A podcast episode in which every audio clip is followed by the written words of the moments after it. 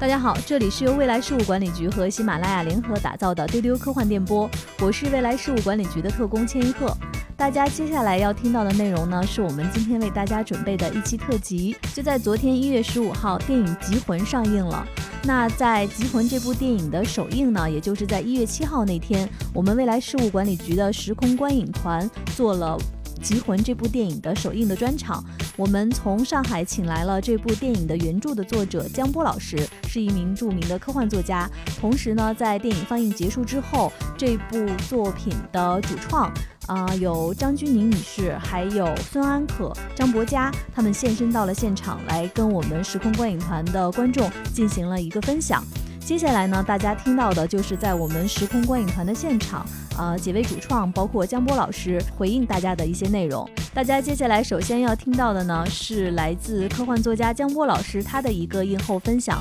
呃，这部电影其实江波老师在首映之前是没有完整看过的。呃，看完电影之后，他自己是有一个什么样的最直观的表达呢？请听。我原来那个小说啊，它有点像是一个智力游戏，就是有一个有一个医生，然后呃有了这么一种就是机缘巧合吧，然后通过这么一种移魂的方式，然后跑掉了，所以它像是一个智力游戏。但是但是《极魂》这个影片跟我的那个就有很大的差异，因为呃给我的感受就是他把很多的东西从我的从我的原著里面再生发出来，包括它变成了一个警察警察故事。包括他把很浓的这种人和人之间的情感那个绑在里边，所以在我看到就是诸位演绎的时候，我就特别，就好几次我都是热泪盈眶，就差点要抹眼泪的这种感觉。所以，所以不管是那个导演，呃，就是那个陈伟豪导演。他所做的这种改编也好，还是呃诸位演员这个表演的爆发力也好，我觉得给我的感受都非常的深厚，所以我非常的自豪，就是说我这是我的 小说改编的影片，这个这个让我感到非常的自豪。谢谢。刚才大家听到的是江波老师在映后的发言，接下来大家会听到啊这一场时空观影团的主持人，也是咱们丢丢的粉丝特别熟悉的我们的特工邓运，他和三位主创，包括张钧甯、还有张博嘉、孙安可，他们三位的一个分享和回应。确实，因为中国科幻能够有大荧幕呈现的作品，其实到现在这个理论上应该是第三部，所以我们也是作为科幻迷也非常的激动和开心。那就想再请问一下张钧甯女士，您在处理这样第一部这种科幻的题材，就是在面对这个理解人物，包括理解这个人物关系的这个状态里，是不是会比其他的题材有一些不同，会更困难吗？我觉得首先是老师真的很厉害，他写了一个让人会有很多思考的小说。那我觉得其实我在接到这个片子，包括到拍完，我一直有着就是跟阿豹一样的某一些思考，包括是我们可以为爱付出到什么程度，还有包括是当科技进步到这个程度的时候，我们到底能不能做一些就是跟。人伦会相违背的事情，这个我觉得一直一直以来都是科技会跟这个有冲突的部分，所以我觉得是在拍的过程当中，也让我自己有另外一个醒思。嗯，对。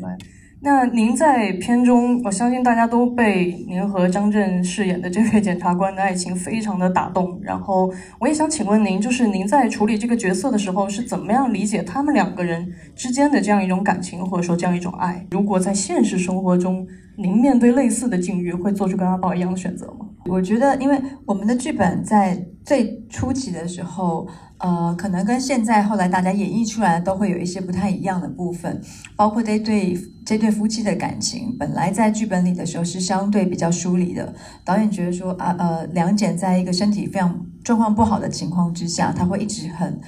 暴就是很怎么讲沮丧，然后会有一些比较不好的情绪出来。那阿豹的个性又比较暴，所以他们两个其实会有一些小争执的。但是后来因为剧本里面真的阿豹的行为是做了一个。很大的付出，所以我们就一直在跟导演讨论说，正常一对的情侣，如果到了七八年，就算可能老夫老妻，他还是会有一些生活中真的很动人的、很平时的小东西，是会触动人的。所以其实我跟郑哥有很多的讨论，包括是现在后来大家看到的，就是李艳最后做的这个动作，对，这些也都是我们呃慢慢讨论出来说，可以在这两个情侣之间增加的一点点温度跟温暖。对，所以。我觉得这个也是导演很好，他赋予我们很多的空间，让我们去填这个空。那就是第二个问题。对对对，我还没回答第二个问题。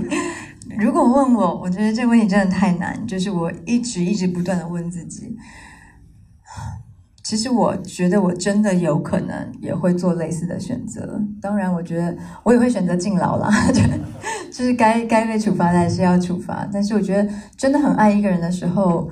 很多的行为是有可能会发生的。嗯，明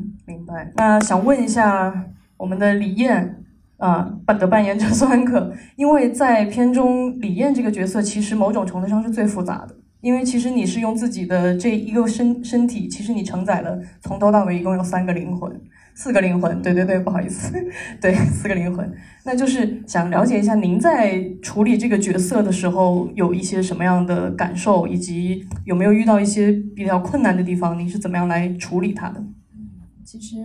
呃，刚开始看到剧本的时候，我特别的惊讶，就是感觉剧本的完整度，然后包括后期反转的无限反转，就是我自己很，因为我自己也特别喜欢这种悬疑反转类的题材，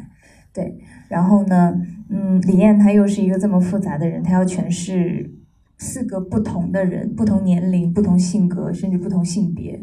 对。然后呢，我平时没戏的时候就会去现场观察其他三位演员的演出，就是我观察他们眼神和面部细微的表情。就其实因为嗯，大家看到的李艳，我的表演方式可能大的动作啊、肢体啊，其实是没有什么太大变化。其实我觉得最最大的变化就是眼神。我当时就是自自己在家对着镜子练，就是。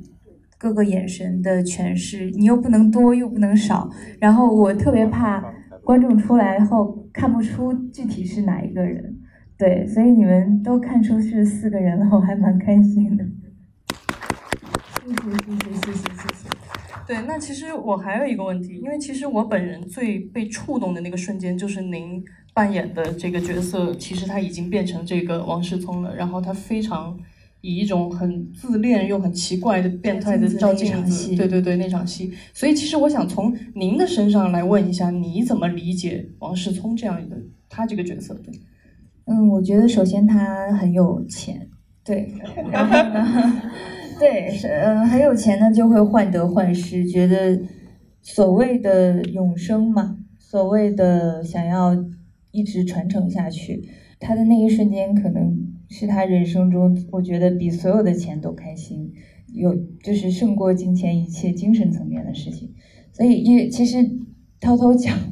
我演那场戏，我喝了酒。哦，对，我照镜子那场戏，我有喝酒。我让我经纪人我说那个帮我带一点 whisky 过来，然后我演之前我就啊天呐，然后我就猛灌了两杯，然后才出来你们看到的那个镜头。嗯，明白，非常精彩，这也是科幻题材的一种魅力啊，就是可以把人的这种性格和欲望给推到一种非常极致的状态。那最后想请问一下。